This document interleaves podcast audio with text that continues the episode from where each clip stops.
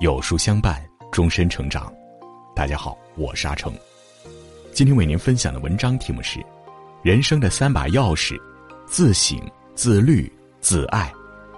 如果你喜欢今天的分享，不妨在文末右下角点个再看。席慕容说：“每一朵花只能开一次，只能享受一个季节热烈的或者温柔的生命。我们亦是如此，生命只有一次。”人生也无法重来，如何过好这一生，是我们穷极一生都在寻求答案的问题。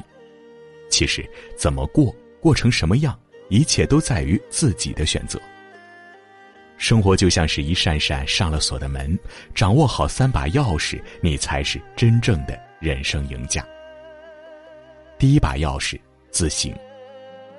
朱熹说：“日省其身，有则改之，无则加勉。”自省之路就是一个不断认清自己和完善自己的过程，善于自省，勇于自省，才能拨开层层迷雾，看见最真实的自我。那些反思后的领悟，让你知敬畏、得警醒、明方向，到最后都会变成你为自己铺的路。《吕氏春秋》中有这样一则故事：夏朝时，诸侯有扈氏率兵入侵。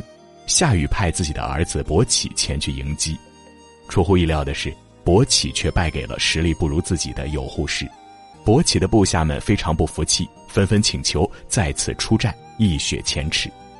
伯启却说：“我士兵比他们多，地盘也比他们大，却败下阵来，这一定是我的原因。”自此，伯奇每日早起操练军队，广纳贤能之才，实力愈发强盛。一年后，有扈氏再无侵犯之心，反倒是主动投降了。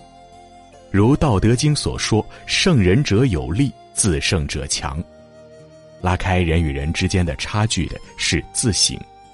一个不懂得自省的人，只会从生活的这个坑掉到另一个，一生都在原地踏步。而层次高的人，越是遇事向内求，凡事从自己身上找原因，一天比一天进步。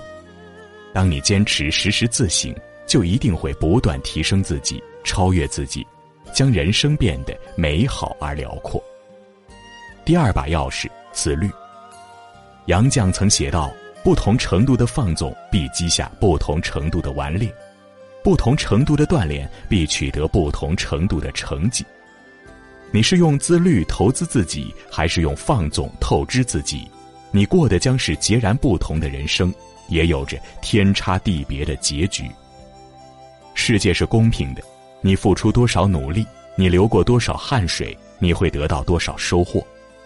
袁隆平院士的一生就是自律的一生，杂交水稻之父、共和国勋章获得者、三大国家顶级科学荣耀归于一身，所有的荣誉与光环都不是从天而降，而是几十年如一日的自律。袁老曾说过，他毕生的追求。就是让世界上所有人远离饥饿，于是他读了农学院，当了农业学校教员，研究了杂交水稻一辈子。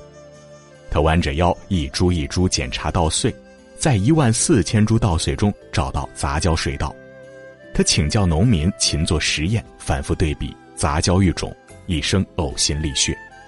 田间地头一干就是四十多年，于方寸之地始终惦念数十亿人的温饱。于是他来时，我们三餐无望；他走时，我们三餐无忧。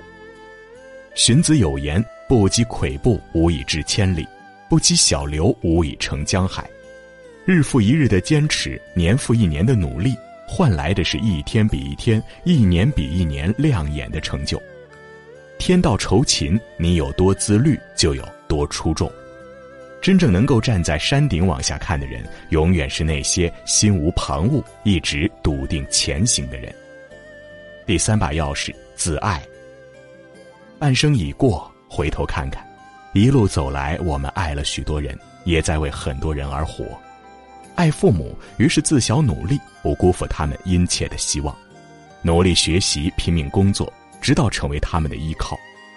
爱伴侣。于是担起责任，在家洗手做羹汤，在外工作挣钱养家，付出很多，隐忍的也不少。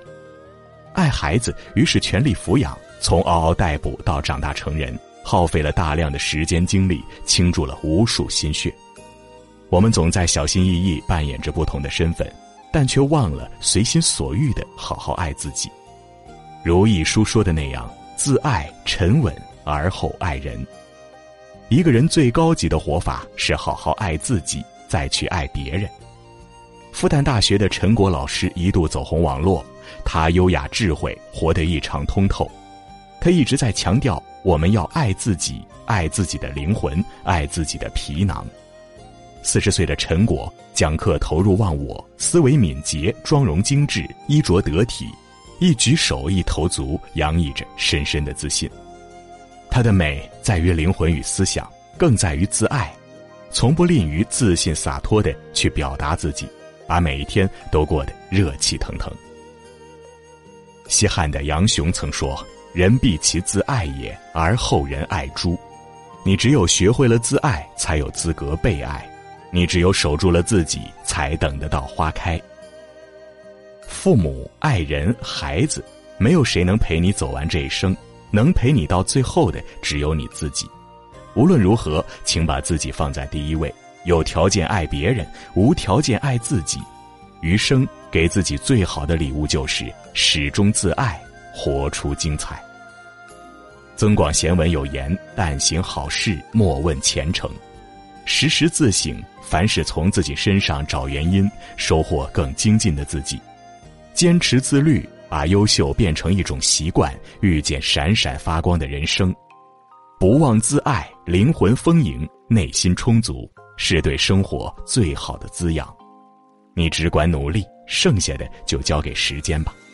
前路多坎坷，愿你掌握好这三把钥匙，在人生的波涛汹涌中乘风破浪，活出快意和圆满。